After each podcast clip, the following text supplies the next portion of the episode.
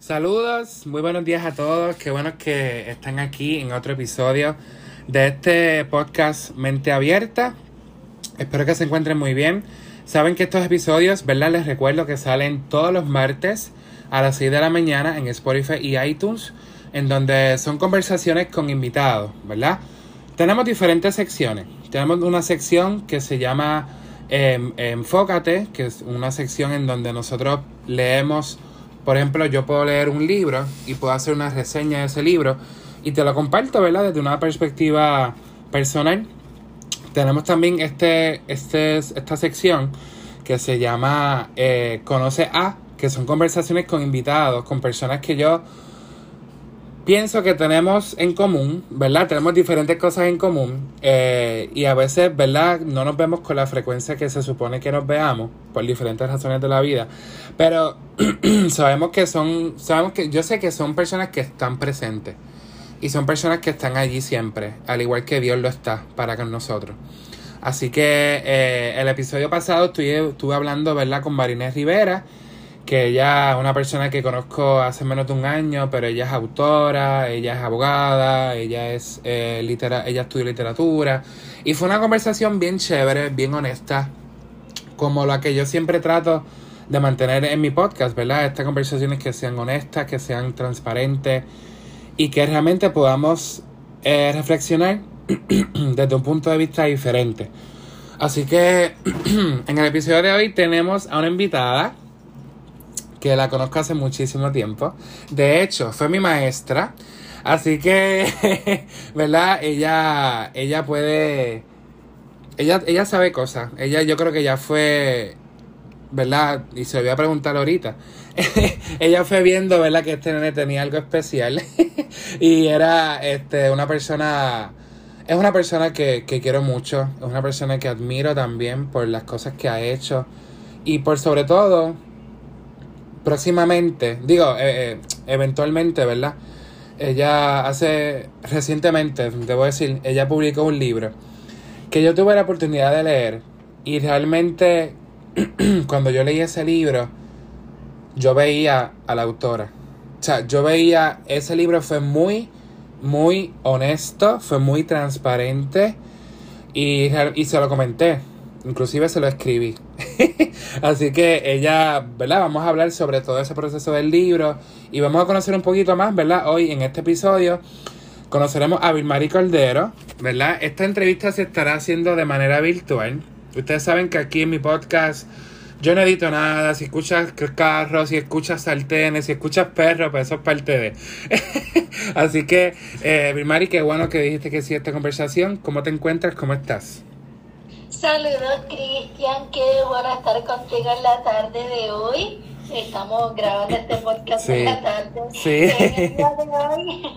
qué bueno estar contigo, qué bueno saludar al, público que nos escucha. Estamos muy bien, gracias a Dios, trabajando en muchos proyectos nuevos y enfocándonos en todo lo que, lo que viene hacia adelante. Sí. con grandes sueños y planes para el futuro. Amén. Yo sé que, mira, esta conversación, gente, yo creo que ustedes se enteren que esta conversación empezó antes de grabarse. Nosotros nos conectamos, mira, para ser exacto, son las 6 y 24 de la tarde, aunque esto sale por la mañana, ¿verdad? Pero para que tengan una idea, son las 6 y 24 de la tarde y nosotros nos conectamos a las 5 y media y ahora que estamos grabando, porque nos pusimos al día, empezamos a hablar de diferentes cosas. Y esto es lo bueno de este podcast, que es bien auténtico, que es genuino y que realmente se hace del corazón. Y realmente cuando le dije a Bill Mari, ¿verdad? Que la quería en mi podcast, ella, yo no recibí un no por respuesta. Yo recibí, claro que sí, cuando lo hacemos? Y, y son cosas que yo valoro, Vilma, porque son cosas que, que como empecé diciendo, ¿verdad? Quizás tú estás en Estados Unidos, ¿verdad? En Texas tú vives ahora mismo. Correcto, sí, estoy Sí, ella estuvo un tiempo en Puerto Rico, ¿verdad? Este, eh, aquí trabajando y ahora está trabajando en Texas. Entonces, no nos vemos con la frecuencia que, nos veíamos antes, pero realmente yo sé que tú estás presente, o sea, y que realmente yo creo, yo me atrevo a decir esto, cualquier cosa que yo te proponga, tú me vas a decir que sí. Definitivamente. pero gracias, Vilma. Vilma, ¿y cómo, cómo eso te, o sea, tú crees que la persistencia es importante en nosotros. Definitivamente, yo he aprendido que el ser persistente, el ser constante nos va a llevar a poder lograr no solamente nuestros sueños, sino también los propósitos con los que hemos sido diseñados. Esta mañana precisamente eh, estoy formando parte de, varios grupos, ¿verdad? Que tienen que ver con diferentes temas, con temas de sanidad interior, con temas de, la palabra de Dios, diferentes temas, ¿verdad? Tú sabes que uno pertenece con esto de la tecnología a muchos grupos. Sí, y eso es lo brutal. Sí, uno se, se conecta con tantas personas y con tantos temas a través de esto. Y esta mañana nos estaban compartiendo una reflexión acerca de del juzgarnos a nosotros mismos. Y aunque tú me estás hablando de la perseverancia o del ser persistente, muchas veces cuando nos juzgamos y nos señalamos constantemente, eso nos limita y nos detiene en ese propósito. ¡Wow! sí, una de las cosas que yo estaba comentando es que cuando nos juzgamos y nos señalamos y nos comparamos con otros porque van a un paso diferente, eso nos frustra. Sí. Entonces, tenemos que estar apercibidos de no compararnos y entender que nuestro paso y nuestro proceso va a ser diferente a los demás, pero debe ser constante y así como tú dices también, persistente. Claro. Porque no, aunque sea diferente, pero vamos a llegar. Y yo le estaba comentando a, a las personas del grupo que yo he aprendido que aun cuando sea un poco más lento o sea diferente a los demás, si hago lo que tengo que hacer, lo voy a lograr. Y entonces le estaba hablando de un, y estaba hablando de un lema personal que yo tengo que, para mí, está marcado mi vida. Es una frase que uso en mi vida y es que no olvides que pequeños pasos pueden llevarte a grandes cambios. Amén. Wow. De eso se trata, de que no importa cuán pequeño sea tu paso, lo importante es que sigas. Claro. Hasta que lo logres. Y yo creo que, wow, Vilma, no había visto ese punto de vista. Eh, o sea, el ser persistente desde la diferencia. Exacto. Porque mucha gente es persistente, pero quiere, quiere imitar a otras personas. Exacto. Entonces, eso no es ser persistente porque no estás siendo tú. O no estás haciendo el llamado para lo que fuiste. Wow, mano, qué cosa más brutal. De verdad, me, mira, me abriste la mente. O sea, es como una, es como un, yo le, yo le digo a estos momentos como que, ajá, como que, wow, como que, porque son cosas que, inclusive mi mentora, que es, ¿verdad? Que ella se llama Martiña Reyes, ella le llama a los hackeadores de mente, que te hackearon la mente, como que te la enderezaron, ¿verdad? Como que en el buen sentido. Porque son cosas que a veces nosotros no, no, pensamos. Y estamos asumidos en una, en una rutina también. Que a veces esa rutina te hace imitar a los demás porque están en la misma rutina que tú estás. Exactamente. Y es como... Sí. Y eso nos lleva a compararnos. Y eso, compararte con otros, eso te destruye. Sí, Porque realmente eso no fue el diseño con que fuimos creados. Fuimos creados individuales, únicos y con propósito. Claro. Individuales y únicos para poder, ¿verdad?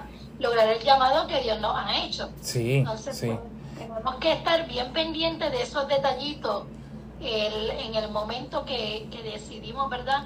Emprender lo que sea en la vida. Yo creo que esto se, esto se, se aplica a cualquier situación que podamos tener en sí. Sí, y yo creo que, es importante que nosotros lo, lo, o sea, que lo aprendamos, pero que también lo practiquemos, ¿verdad? Porque yo creo que la práctica es, es donde hace toda la diferencia. Este, y, y pues no compararnos, o sea, no compararnos con nadie, saber que hay espacio para todo el mundo. Exacto. Y que, por ejemplo, aunque haya muchos maestros, ¿verdad? No hay un maestro como Vilmar y no hay un maestro como Cristian. Exactamente. Porque cada cual tiene su esencia. Y hay un espacio para todo, para todos. Exactamente. Y todos son importantes, by the way. Exactamente. Sí, yo creo que yo creo que la persistencia es algo que, que tenemos que aprender y siempre me gusta hacer esta pregunta eh, porque la persistencia es algo que a veces lo tenemos como un cliché, ¿verdad? Ay, sí, otra vez la persistencia, ay, sí, otra vez. Pero realmente, ¿cuánto de eso practicamos? O sea, ¿somos realmente persistentes? O a la primera vez que nos dicen que no, ya nos rajamos y no hacemos nada. Exactamente. Y de eso se trata, porque si tienes, por ejemplo, eh, tienes un sueño en el corazón, tienes un anhelo, o quieres hacer algo, si te quitas de la primera, te desanimas de la primera o por cualquier cosa que pase, no lo vas a lograr. Y esto se trata de, de no importa el tiempo que pase. Mira, estábamos hablando hace un rato y Sí. vamos a comentar también más adelante con, con nuestra audiencia. El proceso de mi libro no fue de la noche a la mañana. Sí, no, no, y quiero, quiero entrar en eso porque yo creo que es clave y pieza fundamental de lo que es la persistencia. Eh, y yo creo que, que es importante, ¿verdad? Que lo hablemos. Pero antes de, de entrar en ese proceso, quisiera preguntarte si siempre, siempre, o sea, si siempre te viste siendo maestra. Porque es una profesión que es hermosa. Es hermosa, pero es, es difícil, es caótica. Y yo, yo lo que llevo son cinco años de experiencia profesional y ya yo me quiero retirar, imagínate. Así que no creo, no, no puedo imaginar. Yo no, o sea, ¿cuánto tú llevas de maestra, Vilma? Eh, 23 años. Nada más y nada menos. Bueno, ella, ay Dios mío, ella es especial, de verdad. Y es una, es una, yo creo que es una, es una profesión. Bueno, cuéntame, ¿verdad? Cuéntame de ti. En este caso, ¿cómo tú ves la profesión desde pequeña? Cuéntame un poco de eso. Pues mira, sí, para darte un pequeño resumen. Sí, Y sí, para que la audiencia también conozca un poquito más de mí. claro. Yo soy puertorriqueña, vengo también como, Ajá. como nuestro director de podcast, Cristian. Del- de aquí como el coquí. Y, eh, y estuve en Puerto Rico hasta el 2016. Eh, ahí Ah, fue pues, donde no, otros días, básicamente. Sí, no hace tanto. Ajá. Y realmente ahí fue donde se desarrolló mi carrera de maestra. De maestra. Y te cuento, pues sí, desde que yo estaba en escuela elemental, siempre los niños más pequeños que yo estaban cerca de mí. De Y era verdad. que todo el mundo me decía, tú tienes azúcar para los niños. Sí, sí. cuando- Los atrae, los atrae. Sí, cuando hacía las pruebas vocacionales, me salía maestra de esas pruebas que nos dan en la Sí, escuela me para acuerdo, poder dirigirnos. Sí. Pues salía maestra. Pero cuando llego a la universidad, Ajá. no entro por maestra, me voy por sistemas computadorizados de información. ¿De verdad? Sí, Pero, pero ¿por qué? ¿Porque no, no pudiste entrar al departamento o, o fue que... no, en- aun cuando todas las pruebas me daban como maestra, yo quise entrar por algo diferente. De verdad, Vilmari? No sé, pero duré un año nada más. Me imagino. Yo dije, esto no es lo mío. Esto no es lo... No, tacha. Y me fui, me fui a educación. Ok. Y, y ahí sí, pues obviamente, porque ese era el llamado que Dios había puesto desde un Claro, primer momento. claro. Yo me quise ir por otro lado. Eh, Sí, quisiste pero- quizás experimentar para ver cómo te iba, pero ya tú sabías que eso no era. Sí, no, ahí Sí. me di cuenta que no era y me fui entonces a estudiar educación elemental. Eh, Brutal. Y sí, tengo ¿verdad? mi certificación de Puerto Rico, hice también una maestría en consejería escolar. Eh, Ah, mira, no sabía ese dato, Vilma. Sí. Brutal. Y me encanta lo que es la consejería y Sí. en toda su área. Eh, Es, es un área muy hermosa también. Eh, sí. es que los maestros somos de todo. Tú sabes ese, ese lema. Los maestros somos consejeros, somos cocineros, somos médicos, somos de todo. De todo, De exactamente. Sí. Y, y- bueno, hasta que entonces ahí pues se desarrolla mi carrera. Eh, gracias al Señor estoy muy feliz y le doy la gloria a Dios porque me dio la oportunidad de formar parte de la fundación de dos academias en Puerto Rico. Y, Yes. Yes. y fue un proceso y fue ahí donde conocí al gran Cristian. Sí. Ahí fue mi maestra, ahí fue mi maestra. Sí, no, y realmente conocí a Cristian en la iglesia, pero... Claro, claro. Sí, pero Cristian fue mi estudiante y siempre hubo algo especial. Cristian siempre, aparte de que demostró ser bien maduro, Cristian siempre era bien maduro, Sí. Cristian, este, de verdad, eh, tenía un toque especial y, y le estamos viendo ahora en sus frutos. Amén, gloria a Dios. Estamos muy contentos Gloria por eso, por lo que Dios está haciendo en tu vida, por lo que va a seguir haciendo. Amén, amén, amén. Y, y pues sí, pues realmente sí, eh, eh, recuerdo esos años, ¿verdad? Y luego tuve otras experiencias también, hasta Claro. que en el 2016 se, se da la oportunidad de poder trasladarme a Texas, eh, ofreciendo servicios individualizados a niños, de acuerdo a sus necesidades, y es verdad, y también como, como ofreciendo servicios también en el área bilingüe. ok. Sí, porque eres, eres, eres bilingüe, o sea, sabes los dos idiomas. Exactamente. Entonces, ofreciendo ayuda a niños de múltiples nacionalidades, ofreciendo asistencia de acuerdo a lo que ellos necesiten. Y, y realmente ha sido una experiencia muy bonita. Qué bueno. Poder llegar a sus vidas, conocer sus culturas, poder ayudarlos, eh, fue una experiencia hermosa. También en Puerto Rico y que me ha marcado porque ver todos esos niños que ahora son jóvenes. Profesionales, son- ¿verdad? Y son adultos. ha sido, ha sido algo muy especial y ahora pues me toca sembrar en la vida, ¿verdad? Claro, que se claro. levantando y ha sido algo muy especial. Es lo que actualmente hago y, Claro, claro. y ya son 23 años en el campo de la educación. Nada más y nada menos, señoras y señores, 23 años. Ha sido, ha sido persistente, ha sido valiente. eh, porque realmente, ¿verdad? Y esto es algo que, que a veces decimos por relajar, como que esta profesión es caótica, es bien difícil. ¿Verdad? A veces lo decimos como que en forma de chiste, pero es una realidad. Es una profesión bien complicada, bien difícil, porque los maestros peleamos con tantas cosas a la vez.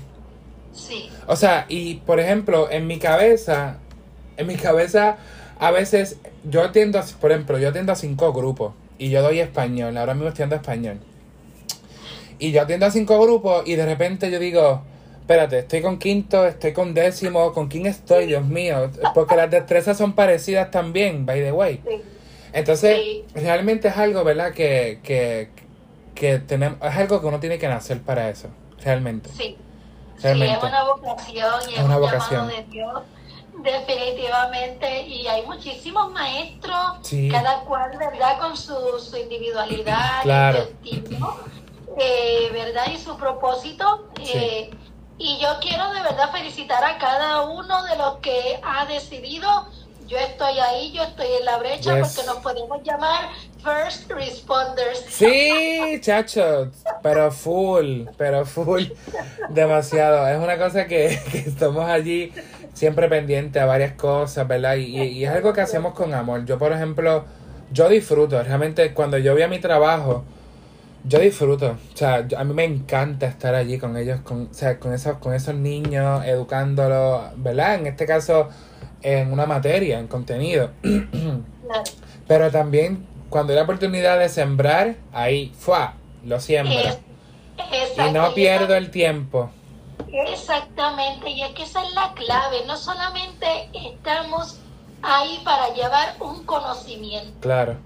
El maestro de verdad y entiende el propósito, llega al corazón, llega a la vida y es moldear a ese estudiante en amor, moldearlo. Claro, eh, claro. no tan solo académicamente, y claro, eh, eh, en la área, ¿verdad? Donde, claro, podemos llegar en un momento, sembrar a su vida. Cuando decimos moldearlo, es poder sembrar en su vida, porque lo tenemos prácticamente todo el día en algunos Sí, casos, no siempre, ¿verdad? sí. Dependiendo del tipo de, de- de trabajo que estemos haciendo. Claro, claro. Estamos ahí a veces hasta cuando son a veces niños eh, eh, pequeños principalmente, los tenemos a veces todo el día completo. Todo el día, claro. Pero, pero es una bendición poder llegarles, poder sembrar en su corazón, porque de alguna manera estamos impactando esa vida, no solo para ese momento, sino también para el futuro. Claro, claro. Y, y, y yo creo que, ¿verdad? Que algo que dicen en Puerto Rico, no sé si allá también lo dicen, pero aquí dicen mucho, ah, los niños son el futuro del país, como que son nuestra esperanza, y eso es muy cierto. Pero si no lo, si no lo siembras hoy, ¿qué van a tener en el futuro? Exactamente, son el presente. Son el presente. Son el presente. O sea, son el presente porque si ellos no lo tienen hoy, no lo van a tener en cinco años. Exactamente. Entonces, es cuando yo entendí esa verdad, mi, me- mi mente cambió para siempre. Porque yo digo, yo tengo una responsabilidad, ¿verdad? Y tú también la tienes con tus chicos. O sea, tenemos una responsabilidad más allá de lo académico. Más allá de eso. Sea, más allá de eso. Ellos son mis hijos y yo los regaño, yo los... O sea, como si fueran mis hijos. Y ellos me dicen, Mister, ¿me pareces a papi? Y yo, pues, aquí yo soy su padre. y aquí, ¿sabes? Y ellos, ¿verdad? Eh, Dentro de los jocosos del momento, es una realidad para ellos. Ellos ya lo están tomando como una realidad. Sí. Y, y es hermoso, una profesión hermosa. Sí. Hermosa. Hacer la diferencia. Sí, amén. Vilma, te pregunto, tú no sé si, si sabías, o sea, tú en el 2016 fue que tú fuiste para Texas. Correcto. ¿Y, ¿Y tú siempre visualizaste eso o tú querías quedarte aquí en Puerto Rico? Pues mira, hacía mucho tiempo que yo tenía en mi corazón esa Sí, inquietud.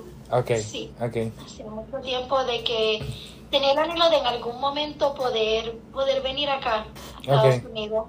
Y una de las razones es precisamente por lo que estoy haciendo, poder claro, eh, impactar también niños de, de otras naciones. sí, Eh, y no solamente niños, personas también de otras naciones. claro, Eh, y poder, en verdad, abrir otras puertas en el área profesional, personal.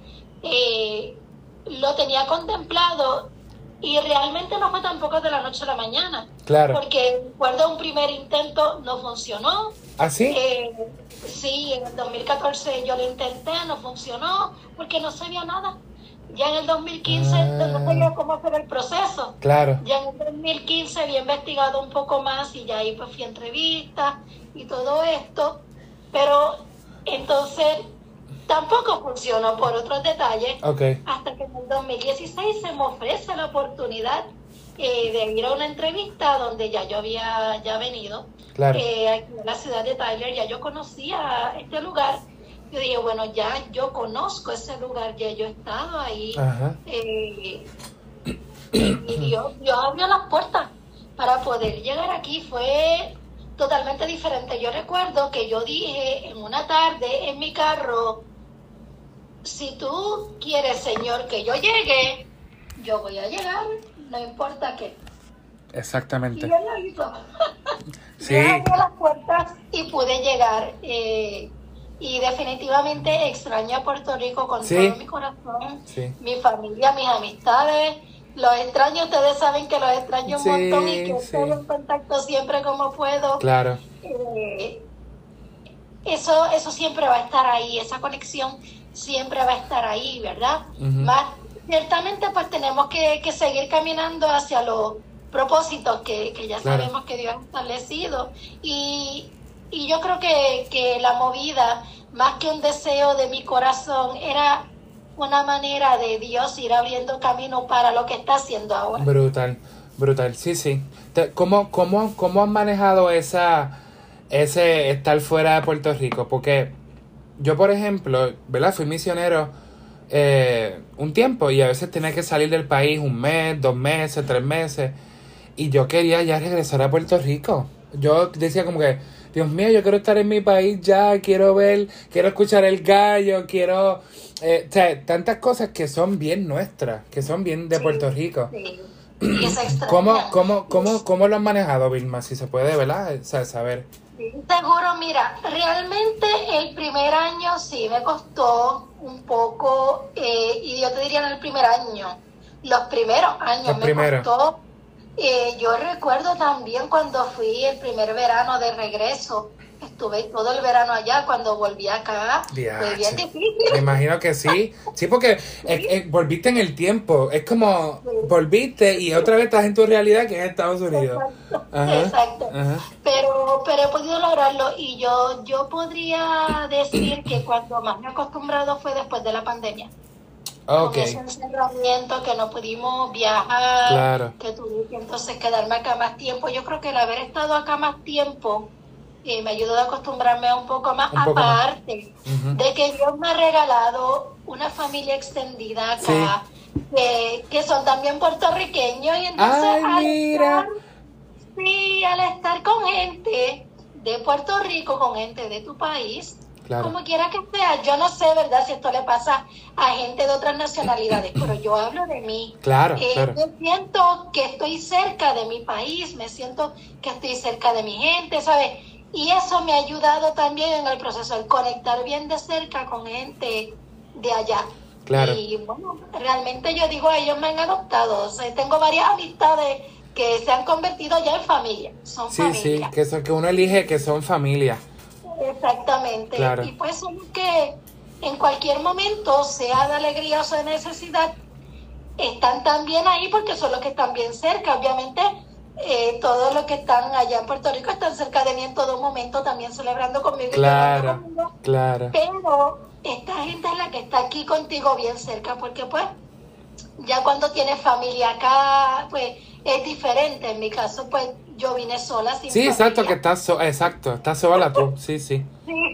Sí. Pero, pero gracias a Dios lo hemos logrado y, y esperamos, ¿verdad?, en el Señor poder seguir logrando Claro. este caminar, eh, porque sabemos que, que hay propósitos que siguen de aquí en adelante. Cuando Amén. ya, Ujú. ya tú reconoces que, que hay unos propósitos y hay una visión para seguir caminando hacia eso, pues aun cuando sigues en conexión con tu gente, sabes que tu gente entiende, porque a mí me lo ha dicho mi familia, nosotros sabemos que tú estás allá y nos hace falta, pero entendemos que estás donde tienes que estar. Wow, y eso es un nivel de madurez increíble.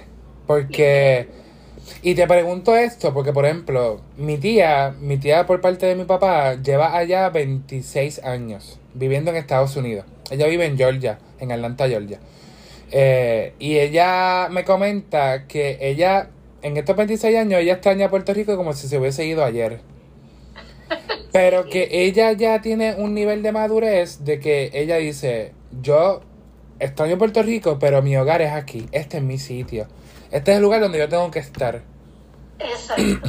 Entonces, siempre es interesante, me gusta, ¿verdad? Las personas que se van a, Estados, a, a otros países, ¿verdad? Que son puertorriqueños, me gusta saber cómo, ma- cómo, cómo están con esa parte, porque hay personas que se van y nunca se acostumbran, pero se quedan allá.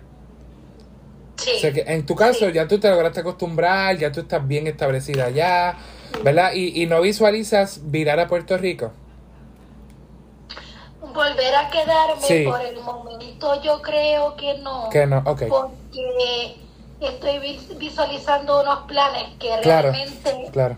Acá hay cierta facilidad. Sí, sí, sí. Que allá en Puerto Rico se me hace, ¿verdad? Un poco más complicado. Lamentablemente, Y ¿verdad? Yo extraño a Puerto Rico con todo mi corazón y, y la comida, aunque la como acá también y la preparo acá, pero hay comidas, hay lugares y obviamente no solamente son las personas. Las personas, Las personas. muchísimo, el compartir con mi gente, lo extraño con el alma. Pero damos gracias a Dios por la tecnología que nos podemos Claro, ver y, ajá.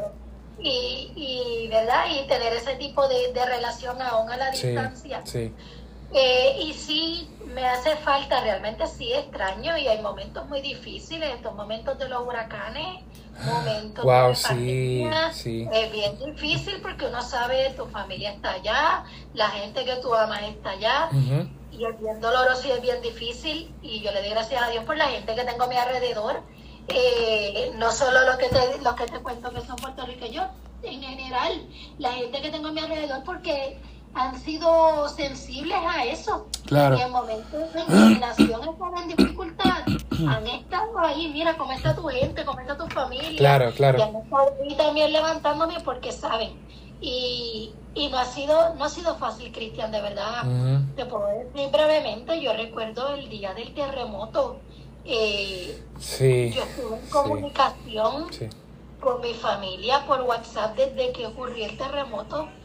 Fue horrible poder estar acá sabiendo lo que estaba en Puerto Rico. Claro, y claro. Sabiendo lo que ya estaban viviendo el huracán María.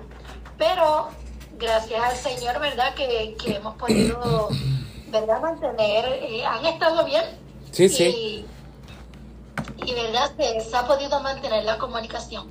Pero realmente sí, mi corazón está allá. Sí, Eh. Siempre está mi corazón con Puerto Rico. Tienes como un, co- como un corazón dividido, en el sentido, ¿verdad? De que, de que tiene el corazón acá, pero también estás como, como enfocada en lo que estás haciendo allá, en, en Texas. Exactamente, O sea, exactamente. Que yo creo que eso también eh, es, es brutal y yo creo que eso lo hace Dios también. Sí, definitivamente. Sí, así que vemos, ¿verdad? Eh, cómo, cómo a veces nosotros no, quizás, porque mucha gente que yo le pregunto, eh, por ejemplo, en caso de mi tía, pues ella me dice, mira, se me dio la oportunidad y no lo pensé y me fui. Y ya llevo 26 años acá. Este, pero en tu caso, ya tú lo habías pensado, como que tenías ya eso que querías hacer en algún momento. Sí. Que yo creo que eso te ayuda más a decir, espérate, me voy. Como que no hay más nada, pues me voy para Estados Unidos a ver qué hay allá. ¿Verdad? Que no, creo... realmente fue un proceso, Claro. un proceso de oración, Claro. un proceso de, de ver los planes de Dios eh, y realmente yo sabía desde hace mucho tiempo, yo, eh, y bueno, yo había venido aquí con lo que es Juventud con una misión, Ah, había venido a talleres aquí eh, de educación precisamente de Maestros para las Naciones y ahí fue Mm. donde, donde llegué aquí y el estar en la escuela de su base y ver tantos niños de diferentes naciones y poder estar con ellos y conectar con ellos, yo sabía desde ese momento que fue en el 2002, 2003, básicamente, Sí, yo dije dentro de mí, yo sé que en algún momento yo voy a regresar a este lugar y yo nunca pensé que iba a ser tanto tiempo después, fuera de 13 años después que logré hacerlo. wow. Y, y es esperar en las promesas de Dios. Y un, te cuento un pequeño highlight. Sí, ya sí. estando aquí, cuando regreso, eh, tengo la oportunidad de regresar a la base de juventud con una misión a ese salón donde estuve en ese momento Wow. hace 13 años atrás. Fue tan hermoso. Wow. Es decir, las promesas de Dios se cumplen aún. Amén. Cuando hay que esperar y hay que pasar por tantas cosas, Ujú, Dios ujú. cumple sus promesas. Y sí, aquí estoy y quizás un poco diferente de lo que pensé que iba a ser en aquel momento, Claro, claro, claro, pero sigo cumpliendo el propósito. claro. Sí, porque, o sea, tenemos que, tenemos que estar también apercibidos de que todo cambia, o sea, nada es estático. Entonces, quizá en el momento que fuiste por primera vez, pues había, un- había un modo. Ahora Ajá. cuando regresas, quizás ese modo ya no está y tienes que bregar con otro modo que te funcione. Exactamente, Que, y eso es normal, eso pasa en todos sitios. Yo creo que eso es parte de la vida.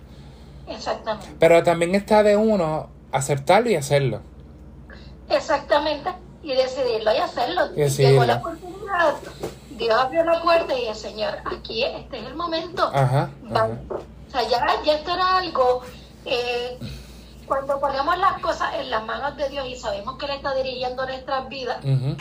Sabemos que Él abrir la- va a abrir las puertas y yo tengo precisamente una reflexión y hasta una conferencia que se llama así, el momento perfecto. Wow, qué brutal. Es ese momento cuando tú sabes que es ahí, que Dios ha ido llevando todo en cada camino. Y según cómo fue mi llegada aquí a Tyler, en Texas, también lo fue lo del libro, fue lo de Claro. cuando fue ser maestra, que Dios ha ido conectando Poniendo cada todo. detalle, todo en su lugar y tenemos que estar apercibidos, como tú dices, a eso. Y hay puertas que se cierran, pero mira, si se cerró una puerta en un momento determinado, por algo es. Hay Claro, un propósito claro, por eso. claro. Pero está pendiente mientras vas por el camino las ventanas que hay en el pasillo. Me gusta eso. Me gusta esa analogía, yes. Pero lo, pero lo visualicé. Visualicé las ventanas, visualicé todo, mano. Qué brutal. Qué brutal. Es, es que así tenemos que estar pendientes de esas ventanas porque son pequeñas señales que te van llevando hasta la puerta correcta. Uf. En el momento perfecto, pero hay que estar bien atento a eso. No podemos andar por la vida adivinando y tirando dardos a una cosa y a la otra. Tenemos que estar enfocados en lo que realmente queremos hacer, enfocados Claro, en, en ese propósito para Claro. poder cumplirlo. claro. Yo jamás en la vida pensé que al llegar aquí se iba a conectar todo para escribir el libro que tanto había soñado. Yes, que vamos a entrar en eso. este, de- ¿verdad? Desde hace tiempo llevamos diciendo que, que ¿verdad? Eres, una autora, escribiste un libro. Este, y Vilmari, te puedo entender porque yo también soy autor, ¿verdad? Estoy entrándome en ese mundo que realmente es maravilloso. Eh, y, y yo digo que, que el escritor, el escritor tiene esta, esta capacidad de que yo creo que es el mismo Dios que te la da, ¿verdad? Porque si fuese por nosotros mismos realmente es difícil. Pero Dios nos da esta capacidad de poder transmitir con palabras eh, y que la gente entienda lo que tú quieres transmitir. Exactamente. Por eso, por eso, por eso, no todo el mundo, ¿verdad? Y te lo comento porque eres, eres escritora, eres autora. Eh, no, o sea, todo el mundo puede escribir, pero no todo el mundo tiene la capacidad de transmitir. Ajá. Entonces, cuando tú transmites, tú apelas a las emociones, tú apelas al sentimiento, tú apelas a- a- al pensamiento. Y es, y es bien diferente al tú escribir, porque escribir, tú puedes escribir una lista de supermercados, tú puedes escribir tantas cosas. Pero cuando nosotros transmitimos, eso es un proceso en que, o sea, la, la- persona que recibe eso que tú estás transmitiendo a través de la escritura, hay un proceso mental, psicológico, emocional que se combina. Sí. Y realmente, cuando yo leí tu libro, este, que se llama, recuérdame el título, por favor. Vasija información. Información sanada, restaurada y levantada en el taller del maestro. Mira, nada más con ese título ya tú sabes que esto está poderoso. esto es una cosa increíble. Este, realmente cuando yo leí el libro, yo, yo te vi a ti, Vilmari. O sea, yo, yo dije, y que, y te conozco, ¿verdad? Pero que, y, y como te conozco, pues lo pude disfrutar un poco más. Y pude saber un poco, ¿verdad? Disfrutarlo un poco más. Pero realmente es un libro bien escrito, mano. Es un libro que está cuidadosamente de- detallado. No es un libro que está al garete, como decimos aquí en Puerto Rico. Es un libro que, que se cuidó. Y yo, yo amo esos libros. Los amo porque no es algo que se hace por hacerlo, sino que es un proceso. Exacto. Así que cuéntanos de ese proceso. Queremos saber. Es un proceso y según cómo fue el proceso de llegar aquí a Texas fue el proceso del libro. Sí. Porque tardó años. Tardó- ¿Cuánto, ¿Cuánto tardaste? Eh, desde, yo recuerdo que yo comencé con el anhelo de escribir un libro eh, alrededor del 2003 más o menos. Mira para allá, 20 años, mira desde para allá. 2003, Hace alrededor de 19, 20 años prácticamente. Y yo recuerdo, y sé que este podcast lo va a escuchar ella, una gran amiga, Sí. eh, Seth. A ella fue la primera que yo le comenté en ese Esa es mi madre espiritual y ella es increíble. Sí, yo me acuerdo que yo dije, Lisette, tengo en mi corazón escribir un libro y tengo el título y tengo los nombres de los capítulos. ¡Wow, María! ¿Tú tienes todo eso ya? En aquel entonces. Claro. Ok, ok, ok, ok, ok. Pero sí, es bien parecido, es bien parecido. ok, ok. Y de hecho el concepto es el mismo. Perfecto. Sí, que, que, que es brutal. Porque tú puedes ver que algo se perpetuó y no cambió. Y eso es Dios, eso es Dios. Exactamente. Y comencé aún cuando en aquel entonces los recursos eran tan limitados en ese aspecto, Ajá. porque uno pensaba en una casa editora grande que te que, que diera tu manuscrito, que le gustara, que te publicara. Ajá, que te lo aceptara, sí, todo ese proceso. Eso lo veíamos súper grande. Ajá. Y, pero aún así, ahí vemos lo que es ser persistente. Yes, Yo yes. seguí escribiendo, yo seguí eh, guardando todos esos pequeños detalles. Escribía poemas, escribía reflexiones. De hecho, yo llegué a escribir ese primer capítulo de ese libro que tenía en mi mente. Estaba escrito el primer capítulo, en la realidad eso está en este libro. Pero no está en el primer capítulo, está dividido en varios capítulos. Ah, Entonces, ya, eh, ya. Eso fue así, pero yo siempre mantuve eso en mi computadora, lo mantuve conmigo, tenía un poemario, en la universidad participaba de, de clubs, de Que tiene concursos, unos poemas brutales en el libro. Gracias. Brutales, de, no, de verdad, es, es que yo te digo, e- es, un libro que está, pero bien cuidado, de verdad. Y, y, y yo amo esos libros, a mí me encantan esos libros. Realmente así escrito con mucho cuidado y así Dios fue llevando todo. Hubo una pausa porque realmente hubo un tiempo donde no hice nada hasta que en el 2021 tengo la oportunidad de traducir un libro para un pastor, un Ajá. libro que también eh, es autor. Y ahí como que todo vuelve a nacer de nuevo, como que Esa espinita volvió a, a resurgir.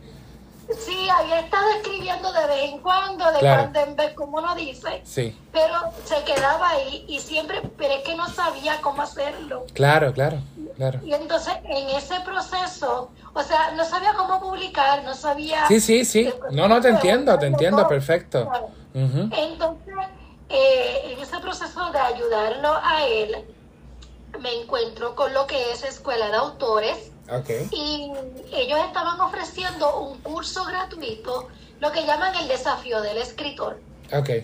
Yo recuerdo que yo entré en ese desafío porque ellos anunciaron pues lo que contenía ese curso gratuito y anunciaban que se iba a regalar varios premios. Ok. Y yo, bueno, Mari, este es tu momento perfecto una vez más. Yes. Hay que aprovecharlo. Yes. Yes. Y me registré en ese taller y muy bueno, pero daban también tareas.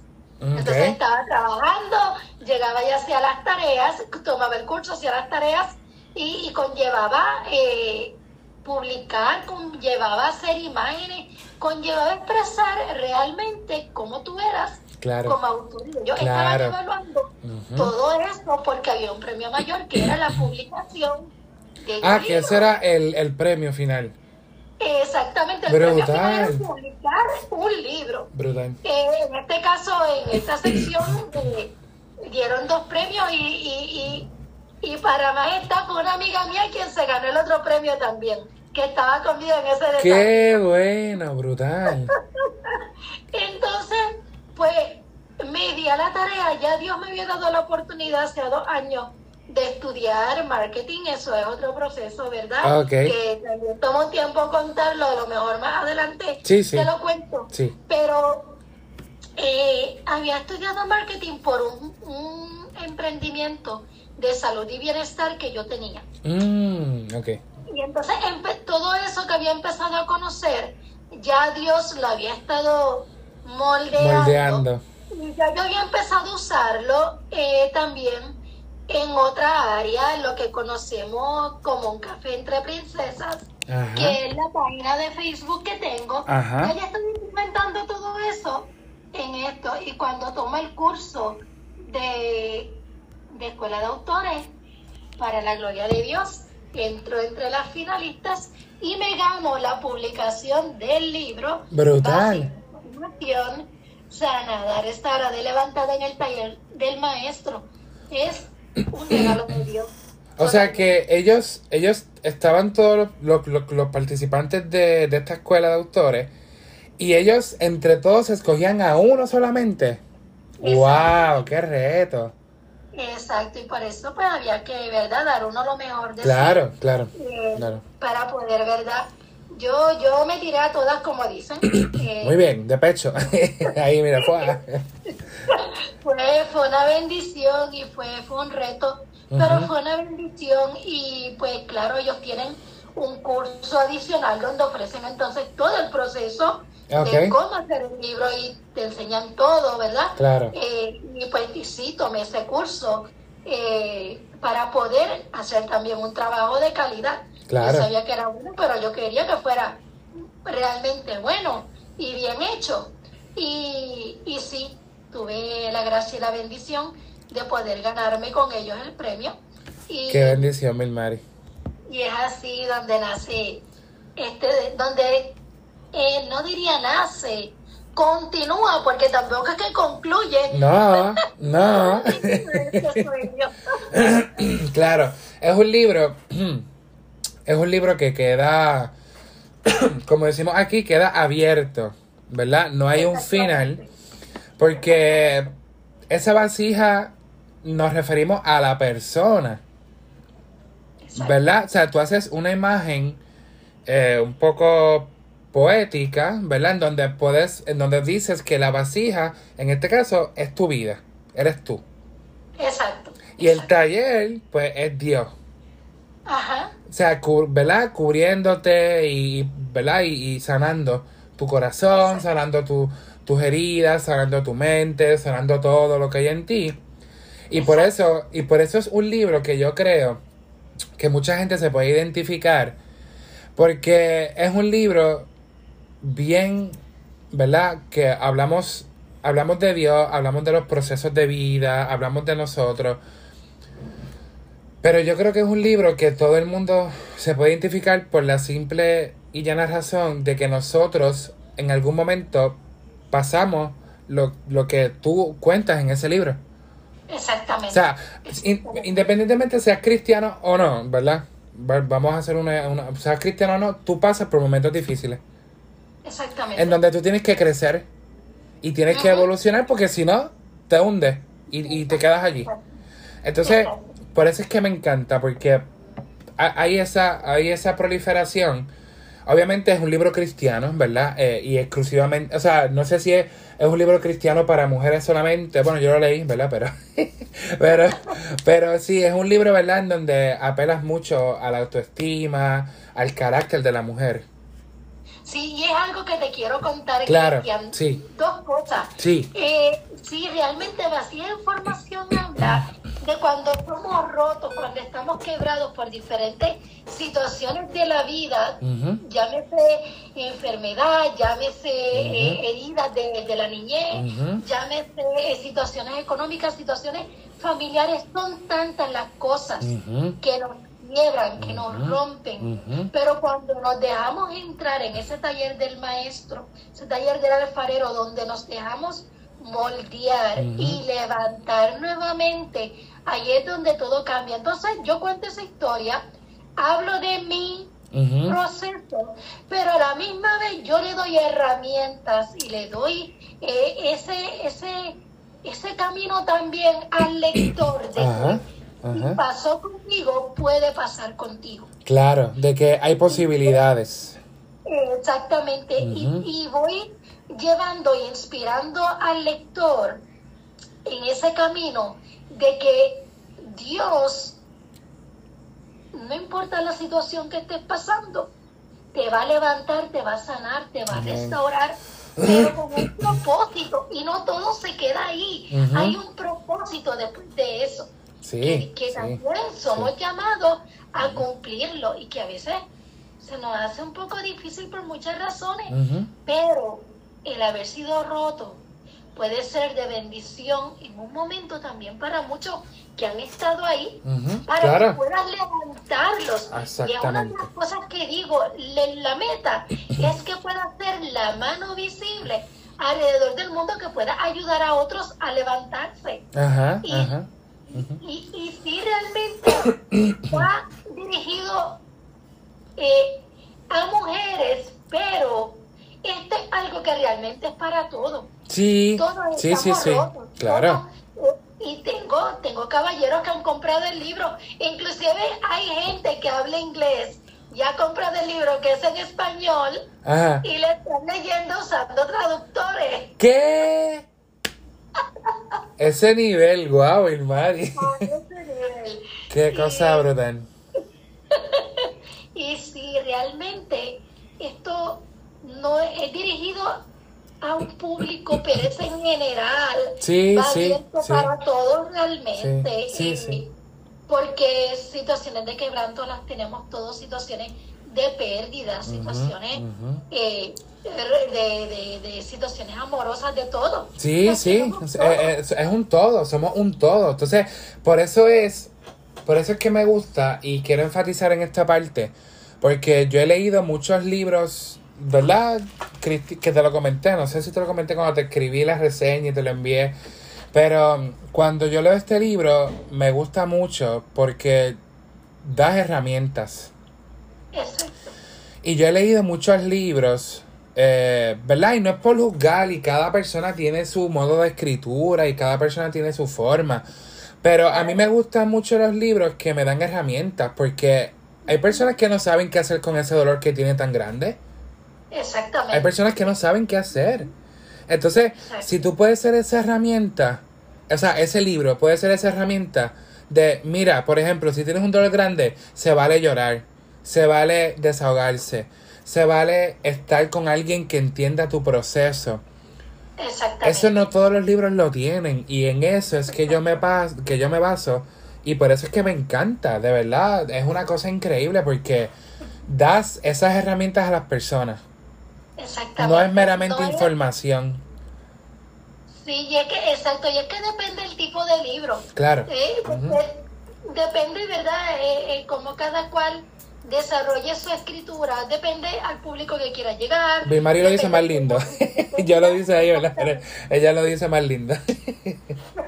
sí, Depende de muchas, man- de- depende de muchas cosas. claro. Pero cuando yo escribí este libro, yo quería dejar una huella, yo quería que hubiera una transformación en la vida de la persona que lo está leyendo. Y eso es el propósito, de que no solamente leí tu libro Y ya. porque tuviste información, sino que te doy estrategia y te doy maneras de poder bregar o trabajar esa situación. Te doy ejemplos de mujeres y personas. Brutal, eso es lo más que me encanta. Eso fue lo más que me gustó, de verdad. personas que han pasado por situaciones también y cómo las manejaron. Eh, es un, es un, un recurso de mucho valor. Sí, Y, sí. y no termina ahí, eh, hay planes futuros para seguir trabajando. Eh, Yes. Lo dijo, lo dijo aquí en Mente Abierta que hay una segunda parte. sí, pero, pero realmente, de verdad, honestamente, hablándote con, con el corazón, realmente me gustó mucho esa parte en donde puedes dar herramientas porque, ¿verdad? No es que las personas, o sea, no es que, no es que tú has pasado por todas las situaciones de la vida, no, no queremos pretender eso.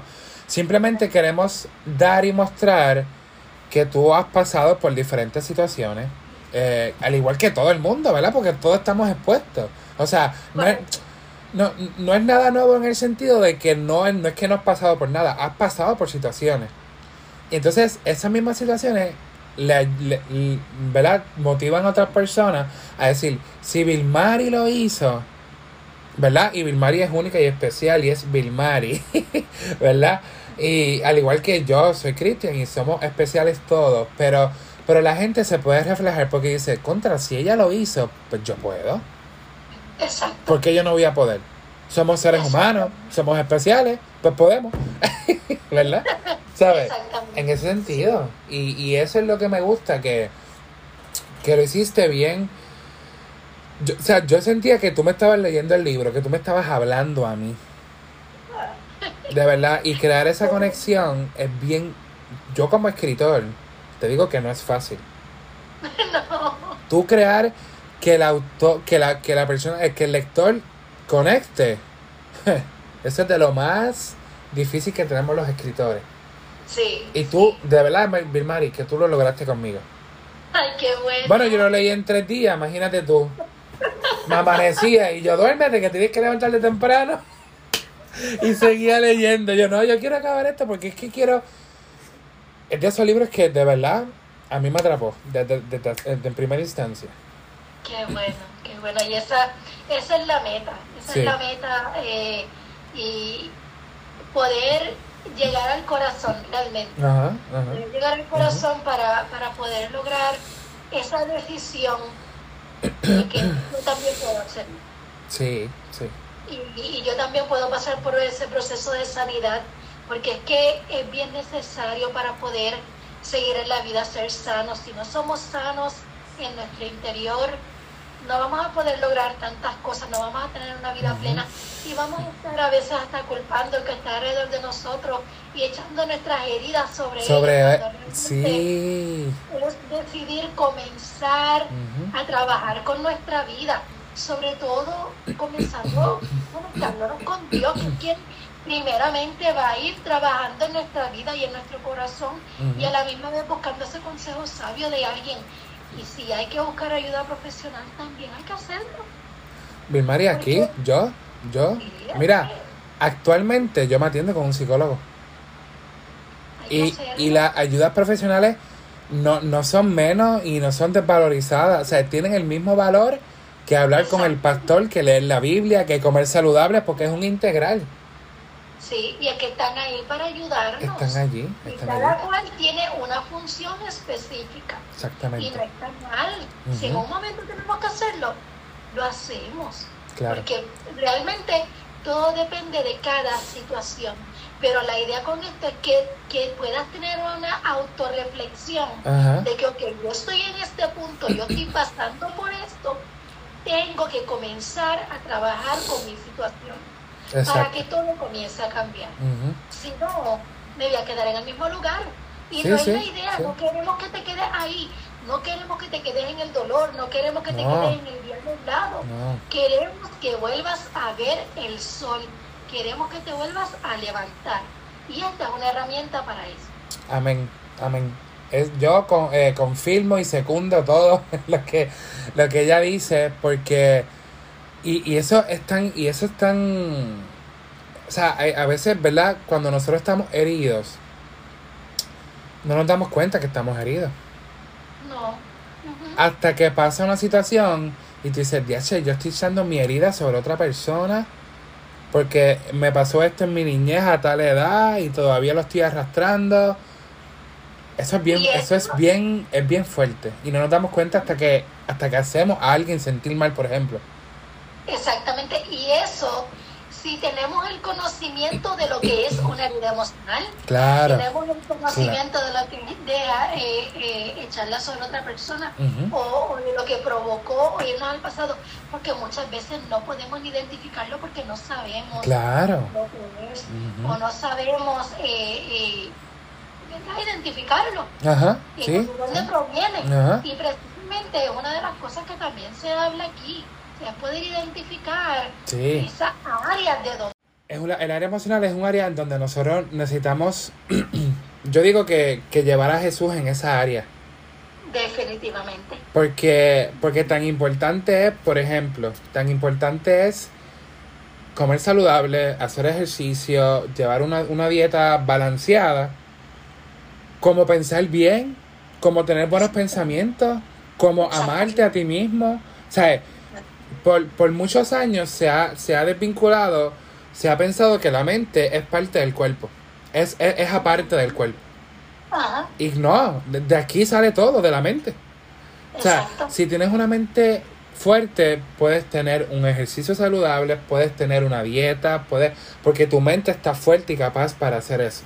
Exactamente, exactamente. Y, y viene también del corazón. Del corazón también. Cuando tenemos un corazón herido, un corazón dolido, un corazón que, que la autoestima ha sido dañada, que las emociones han sido dañadas por diferentes experiencias, tantas cosas que pueden pasar, no, no logramos llevarlo al pensamiento realmente.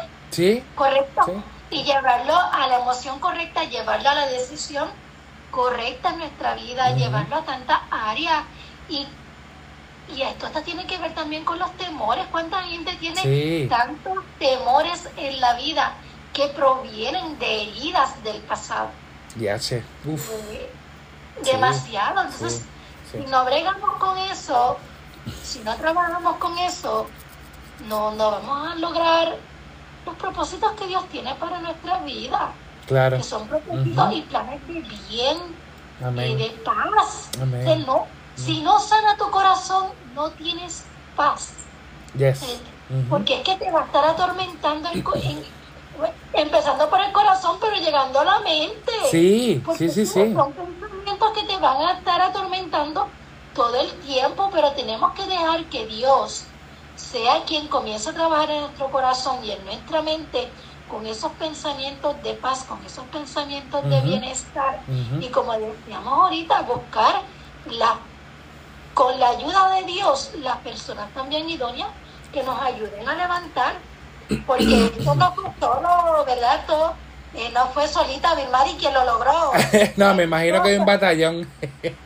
Fue un batallón de gente. Me imagino, me imagino. Yes, sí. Es que, es que yo pienso que los proyectos de Dios y los proyectos que son, que, o sea, que tú puedes decir, porque, ok, podemos decir, no, pues este proyecto, eh, pues está chévere, está brutal, está bueno. Pero cuando es algo de Dios, que tú sabes que tú, que tú dices, diantre, si, si Dios está aquí y está en el asunto, esto va a ser un palo brutal. Tienes que tener gente, porque es que ¿cómo lo haces? No, no hay manera, Sí. no hay manera. Sí, sí. Hay que tener gente eh, en este proceso que te ayude a, que te guíe en el proceso, como Ujú. estábamos hablando ahorita, de sanar, pero también gente que una vez estés sano, te ayuda a cumplir ese propósito Ajá, y esté pendiente ahí como contigo. para continuar exactamente. Yes, yes, eso se trata, ¿sabes? De que yes. ya una vez que ya encontré el propósito que Dios tenía con mi vida, Ajá, Dios puso mucha gente a mi alrededor para poder cumplir ese propósito que ahora estoy viendo, que ahora estoy eh, viviendo. Y, y hace un rato precisamente eh, te puedo contar que uno de los libros que regalé eh, en agradecimiento a gente que estuvo ahí bien Sí. cerquita, sí, eh, se lo di esta mañana a, precisamente a una amiga que se ha convertido en una hermana mía aquí, sí, o sea, que, que una de las que te digo que son puertorriqueños. sí. Mira, me envió la foto de la dedicatoria que yo le había escrito con Ajá. un mensaje Ajá. de parte de ella. Y no es lo mismo escribir el mensaje de dedicatoria a cuando la persona te lo contesta. No, Que recuerdo, una de las cosas que le escribí fue gracias por estar ahí y levantarme las manos en todo este proceso cuando no sabía si lo iba a lograr, si no lo iba a lograr, te estuviste ahí aguantándome y levantándome las manos como como sí, lo Sí. vas a lograr. sí, sí. Y, y sí, realmente hace falta esa gente, gente Sí. sabia a nuestro alrededor Ujú. en todo el proceso, desde el principio hasta cuando ya vemos El esa producto. luz Ujú. y ese final y esa puerta abierta en el camino. Sí, y de hecho es, es, es, es importante, ¿verdad? Que nosotros establezcamos que, que esto solo no lo podemos hacer. ¿sabes? Mi, mi pastor dice una frase que es bien, que me gusta mucho, Juan Alberto, que dice que los llaneros solitarios no existen en la vida real.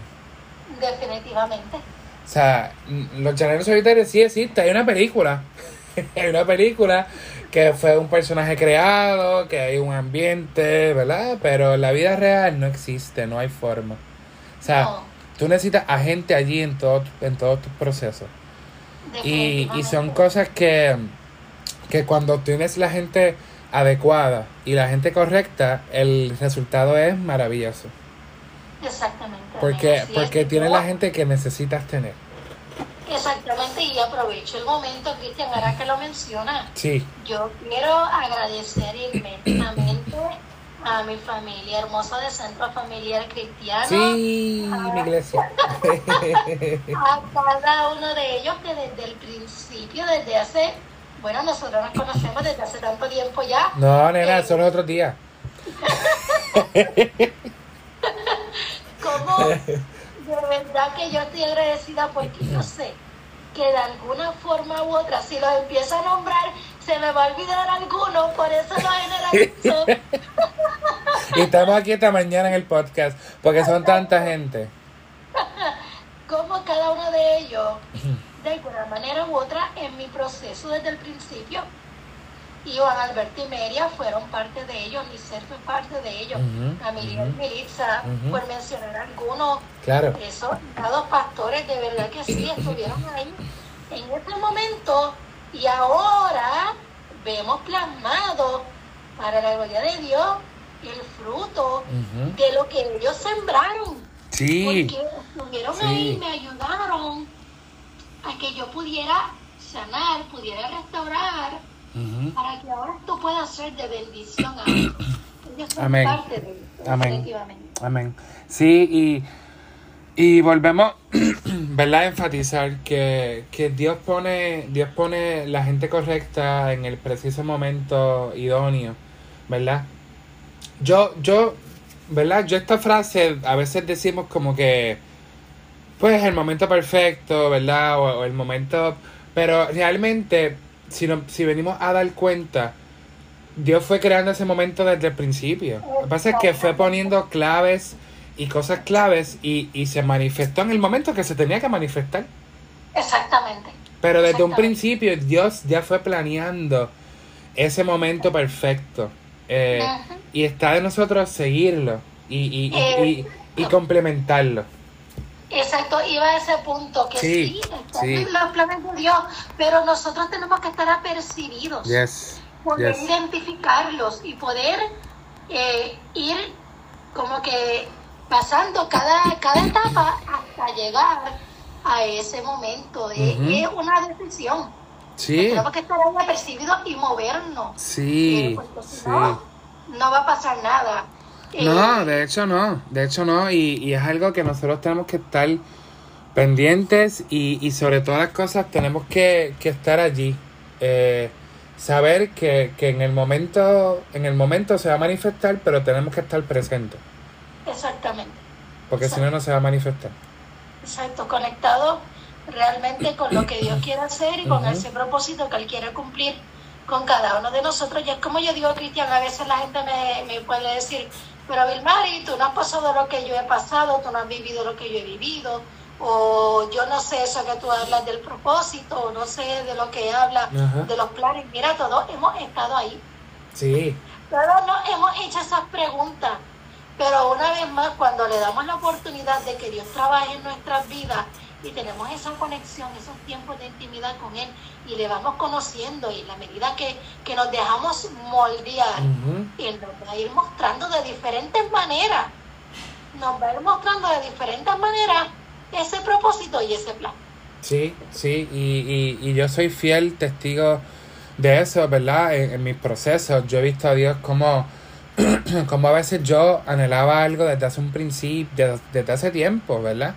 Y cuando lo, cuando veo que, que se está dando, yo digo, mira, eso fue, yo lo vine a, pensar hace tiempo, y entonces me pasó esta cosa, me pasó esto otro, y puedo ir, ir varando y engranando como que, y esto es el resultado de esto que pasó.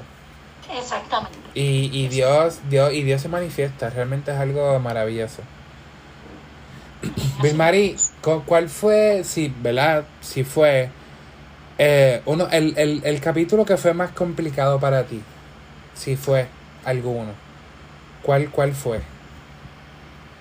Complicado realmente. Complicado en el sen- Ajá, El capítulo número 2. número dos. Tú sabes que lo pensé. Yo decía, yo creo que fue el número, sí, sí. Sí, Si quieres porque- saber por qué, tienes que leer el libro. Exactamente. Sí, sí, bueno, vamos a dar, no vamos a dar aquí spoiler ni nada de eso. Pero, pero, Capítulo número 2 y de- te vamos a dar solamente el título y entiendo que es el reflejo de un espejo. sí, sí. Sí, Es que nada más con ese título, imagínate tú. Sí, porque realmente, y, y sí, el capítulo 1 fluyó súper bien. Cuando llegó el momento número 2, bueno, con decirte que me llamaron de, de la compañía donde estaban trabajando el libro, porque según yo hacía los capítulos, ¿Tú se los iba enviando. Ok, y hubo una pausa. Y fue Wow. que esto no lo sabe mucha gente, pero yo me enfermé en menos de un mes, en un mes tres veces. En esa transición del capítulo 1 al 2. wow, Vilmari, eres, creo que la quinta o sexta persona, digo, ¿verdad? Eh, Porque yo trabajo con, con otros autores, leyendo y siendo lector cero. Y eres la quinta o sexta persona que me dice que en un capítulo se enfermó. Sí, por situaciones vividas. Y, y es que realmente cuando tú estás escribiendo, tú no sabes si está pasando o algo que ya pasó. Sí, es, es algo que, que realmente encontrarte nuevamente Sí, con sí. ese suceso. Y, y esta, te voy a contar más, el proceso, Sí. somos autores y ya estamos más expuestos. Sí, Pero sí. cuando tú eres una persona, vamos a decirlo así, común y corriente del montón, Ajá. que no estás acostumbrada a ser expuesta Ajá, ajá. y de momento saber, pero esto lo va a leer literalmente Todo el mundo. Horrible, horrible, horrible. Sí. Y, y sí, me tomó tiempo y yo recuerdo que me llamaron y me dijeron, mira, ¿cómo va el proceso de tu libro? Digo, mira, realmente te tengo que decir, me he enfermado y han sucedido muchas cosas que no he podido continuarlo. Y sí, obviamente ellos entendieron. Y sí, pero ese, en entre el 1 y el 2 hubo varias semanas que no pude escribir en lo que yo procesaba. El que iba a ser tan expuesto y Ajá. cómo yo iba a presentarlo. Ah, exactamente, exactamente. Entonces, fue, fue sumamente, de momento fue difícil, honestamente, pero ya cuando lo vi hecho, cuando dije, Señor, aquí está, lo enviar, aún enviarlo, porque sabía que los que estaban al otro lado eran los primeros que lo iban a leer. Sí, sí, sí, sí. Sí, sí. el enviarlo, ahí fue donde empezó a romperse eso de que Vilmari entiende que tu historia va a ser de inspiración Amén, para amén, muchos otros. amén. Y hubo que entenderlo y trabajar con esos temores cuando sabes que, que ese es el llamado de hacer la diferencia. Sí, tal cual, tal cual. Y, y, y, te lo, y te lo comento, ¿verdad? Porque, como te digo, realmente he escuchado varias historias que pasa lo mismo, que, que en pleno capítulo se enferman o se trancan, porque es que la, la mente, o sea, la mente no sabe distinguir si es un proceso que ya pasó o lo estás viviendo otra vez. Entonces, en ese proceso tú dices, Diache, y entonces pues vuelve otra vez el sentimiento y vuelve quizás lo difícil del momento, recordarlo. O sea, es, es bien difícil, es complicado. Fue un proceso, y con más decirte, Cristian, en el proceso de escritura de mi libro, Sí, yo tomé talleres de sanidad interior, porque pues es el, el tema del libro, claro, ¿verdad? Y, claro, claro. y ¿verdad? Quería tener eh, más conocimiento también al respecto. Ajá, Y estaba comentando en otra entrevista y viene también a mi memoria ahora. Y en ese proceso recuerdo que el pastor que estaba dando el taller nos da un documento y nos dice, este documento es para que lo completen para la semana que viene. Pero a mí me iba por mirar el documento en el momento. ajá, Y ese, ese proceso que nos llevaba a recordar e indagar en raíces de dónde provenían ciertas heridas y cierto dolor, ¿verdad? Ajá. Ciertas situaciones, me llevó nuevamente atrás. Pero entonces ya Sí. con ese conocimiento que ya yo tenía, ya no era en el capítulo 2, ya iba como por el 9 o el 10. ok. Yo estaba casi completando Sí, casi, el libro. exacto. Sí, ya entonces ahí un proceso de quebrantamiento para mí también, Wow. porque había áreas que realmente yo no había descubierto y sí las había sanado, pero necesitaba algo más. Sí, Y de ahí sale otro capítulo del libro. wow. O sea, en ese, en ese interín, en ese, en ese, Exactamente, de ahí sale el capítulo, no tienes que ser perfecta, solo ser. Wow. Yo te digo, de verdad, es un libro increíble, es un libro que realmente a mí en lo personal eh, me hizo reflexionar mucho y pensar en este tema de la sanidad interior, ¿verdad? Que es un tema que, a o sea, es un tema que a veces creemos que es un cliché. Y a veces decimos, no, es que sanidad interior, pues ya, el tiempo sana, negativo. El tiempo no sana, al contrario, empeora la situación. Porque es como, es, como si tú tuvieras un, por ejemplo, tuvieras una herida y no vas al médico y se convierte en celulitis y de ahí una trombosis y de ahí, entonces correcto. Cuando vienes a ver te cortan las piernas tú, pero ¿en qué momento me cortaron? Bueno, tenés una herida, no la chequeaste, no la, no la atendiste. Correcto, sí. Y, Es así mismo. y a mí en lo personal me hizo reflexionar mucho, ¿verdad? En, en varios procesos de mi vida, en varios procesos que, que fueron difíciles, ¿verdad? Y, y obviamente ahora los miro desde otra perspectiva, ¿no? Porque pues he, he sido sanado en ciertas áreas. Todavía me falta mucho por sanar, ¿verdad? Pero- Pero, pero hay un camino ya recorrido, es lo que, ¿verdad? Es lo que me refiero. Y realmente, para mí, leer ese libro me hizo recordar muchas cosas de mi vida, que fue, fue sanador. Lo veía desde otra perspectiva, lo veía de, no lo veía con dolor, amén. lo veía con agradecimiento. Así y es. y cua- cuando, cuando tú ves algo con agradecimiento, ya, eh, es un proceso, es un, es un escalón Exacto. Es un escalón y es una cercanía más a la sanidad a la sanidad. que Dios, que Dios quiere lograr en nosotros para poder cumplir su propósito y poder ser de bendición a otros. Porque Sí. si estamos aquí es para tener una relación con Dios y a la vez poder tener una relación sana con Amén. todo el que ser de bendición a otros. Amén, amén. Sí, eh, es, una, es, es increíble, de verdad. Y realmente yo creo que, que apelas, o sea, apelas mucho a esta parte espiritual, eh, relacional con Dios. Importantísimo. Porque pues mucha gente conoce de Dios, sí, eh, ten- tienen un área espiritual, pero no hay una relación en donde, en donde tú le consultas a Dios, en donde tú le preguntas, en donde tú le cuestionas, Dios, pero ¿por qué esto? Dios, pero... Así hay una relación, ¿me entiendes? Sí. Y, y yo Sí. pude ver eso en tu libro, esta relación importante que tenemos que tener con Dios. Exacto. Y es que ese momento donde cuando tú conoces que Dios, más que un ser que está en el cielo, es tu Padre, tu proveedor, el que está ahí en todo momento, eh, eh, tu todo, y tienes tu amigo, y tienes esa confianza de poder Yes. sentarte y hablar.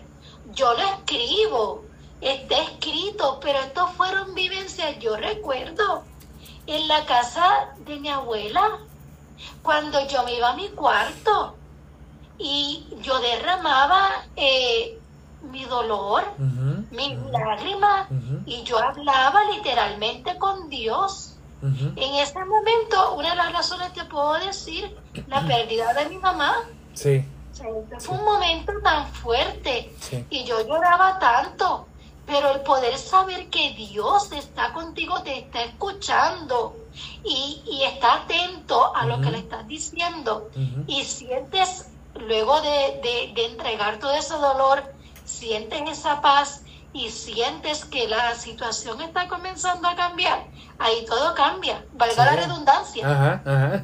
Sí, sí. Sí. Porque eh, es, y es esa, es esa conexión constante de que sabes en un momento de que estás roto eh, y que hay que, que, que, que buscar un recurso y ese primer recurso es Dios. Mira, yo le compartía eh, hace unos días atrás, compartí en el capítulo 4, yo le escribí una carta a Dios porque fue un momento y yo eh, comentaba esto con la audiencia y te lo comento. Sí. Eh, parte de mi libro habla de cuando yo no conocía a Dios, luego eh, y todas esas heridas del pasado, cómo eran manejadas. Luego, cuando ya tengo una relación íntima con Dios, que conozco el Dios que me creó, el Dios que, que tiene propósitos para mi vida, y aún, en me- aún conociendo a Dios, tenemos situaciones como cristianos día a día. Las vivimos como quiera. Sí. Y- Sí. Y, y llega ese momento donde nuevamente soy quebrada, soy rota. Yo diría hasta más que al principio. Sí. Yo eso te iba a decir ahora. Porque a veces la gente tiene esta fantasía de que tengo a Dios y no me va a pasar nada. No. Te va a pasar peor. Te lo advierto. Y es algo, mira, es algo que dice, ¿verdad? Mi pastor en, en forma de broma. Pero, pero es una realidad. O sea, cuando nosotros conocemos a Dios y nos pasan situaciones, yo creo que nos pasan situaciones peor. Porque es que a veces, a veces Satanás usa eso a nuestro favor. Y a veces Satanás quiere desvirtuarnos de lo que Dios ya dijo. Claro. Pero entonces es- ahí viene Dios otra vez y nos ayuda a enfocar. Exactamente, y es en ese proceso de que si tú conoces a Dios, tú te vas a, ir a tirar delante de Dios y vas a permitir que Él trabaje la situación. Y fue precisamente lo que me pasó a mí en ese momento. O sea, ya no había salida. ¿Qué yo voy a hacer? Me estoy derrumbando. Pero ¿qué voy a hacer? Y bueno, claro, en mi caso, mi modo era escribir. ¿Sabes? Yo tenía carpetas y libretas de, oraciones, de, de, de cartas a Dios y en ese momento escribí la carta que cambió mi vida para siempre, donde le digo a Dios, Dios, ya no puedo más, tú eres quien tienes el control de mi vida, yo te entrego, ¿verdad? En otras palabras, yo te entrego mi situación, pero ayúdame, Señor, a seguir siendo fuerte, porque sola no podía. No. Era solo con Él que podía lograrlo. Y Él me levantó y de ahí lo que pasó después. Increíble, sí, increíble, increíble. Sí. Increíble. Sí. De hecho, lo que tú, lo que tú hablas, ¿verdad? Es una técnica de sanidad interior que se llama que son que son las 10 cartas, ¿no? Que, que tú puedes hacer no tienen que ser 10 cartas necesariamente, pero son cartas que tú haces para sacar esa pena, ese dolor y para transformarlo, para que eso se transforme en bendición y, y en alegría a tu vida. Correcto, correcto, sí. es una estrategia muy, muy buena. Sí, muy, efectiva. Muy efectiva. Es una estrategia eh, sumamente eficaz para lo que es la sanidad interior y en ese proceso específicamente el escribir fue una de las cosas que a mí más me ayudó. Entre verdad, otras más, eh, sobre todo mi relación con Dios, el, el tener gente alrededor que me levantaron las manos una vez más, el escuchar y y contar con el respaldo de pastores también que estaban ahí, el leer libros, son, son muchas las estrategias, ¿verdad? Pero, pero el escribir eh, fue clave para mí. Y sé que también lo puede ser para otras personas. Por eso lo hablamos, aparte de lo que hablamos aquí en el libro. Claro, claro. Mi Mari, eh, ha sido una conversación increíble. De verdad, me gustó, me gusta mucho poder poder ver esta, esta nueva, este nuevo despertar que Dios ha tenido en tu vida. Y, y realmente ha sido, ha, eh, sido, eh, ha sido, yo sé que ha sido un camino largo, ¿verdad? Este, pero has visto a Dios. Has visto a Dios, has conocido, has sido sanada por Dios. Y, y yo creo que, que nada más con el testigo del libro, de vacía información sanada y restaurada y levantada en el taller del maestro. O sea, yo creo que nada más con el testigo de, tu transformación, de lo que Dios ha hecho en tu vida. Amén. Y yo creo que, que, mucha gente se va a identificar y, y mucha gente va a sentirse que ellos también pueden ser sanados y restaurados.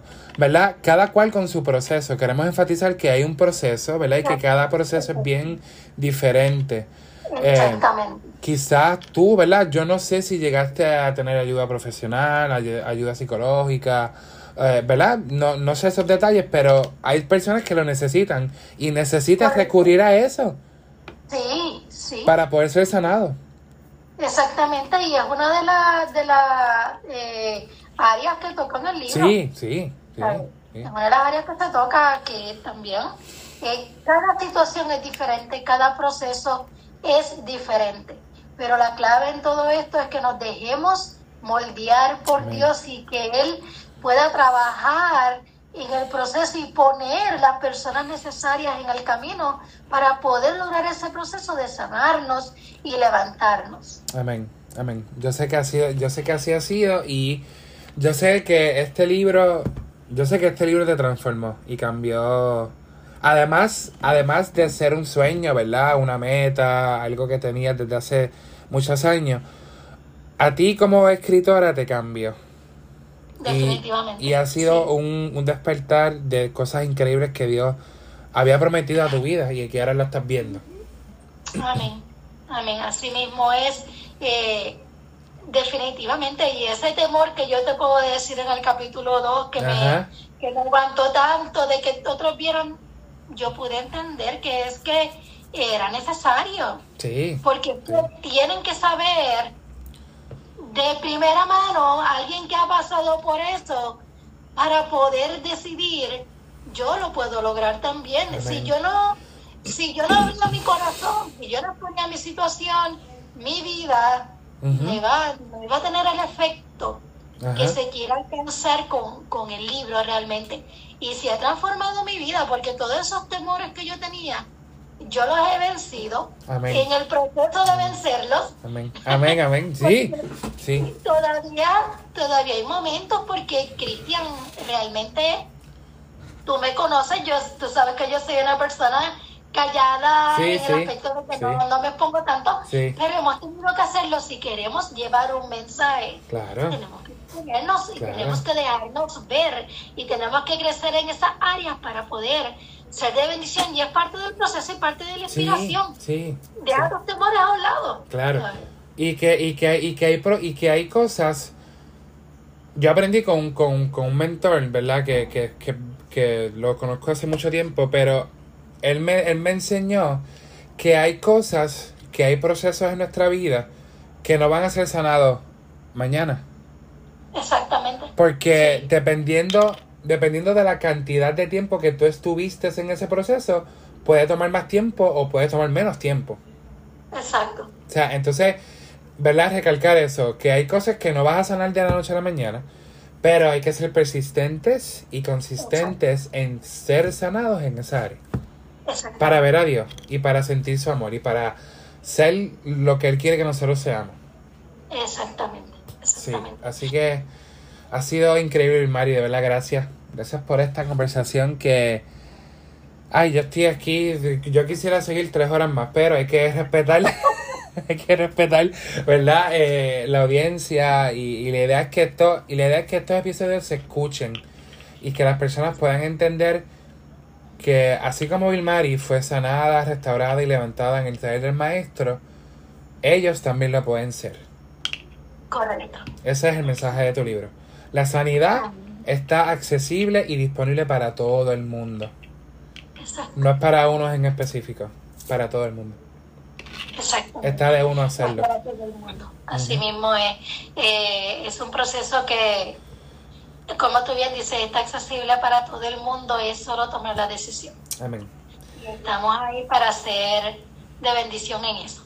Así que, Cristian, de verdad, muchas gracias. Sí, a ti. A ti. Espectacular.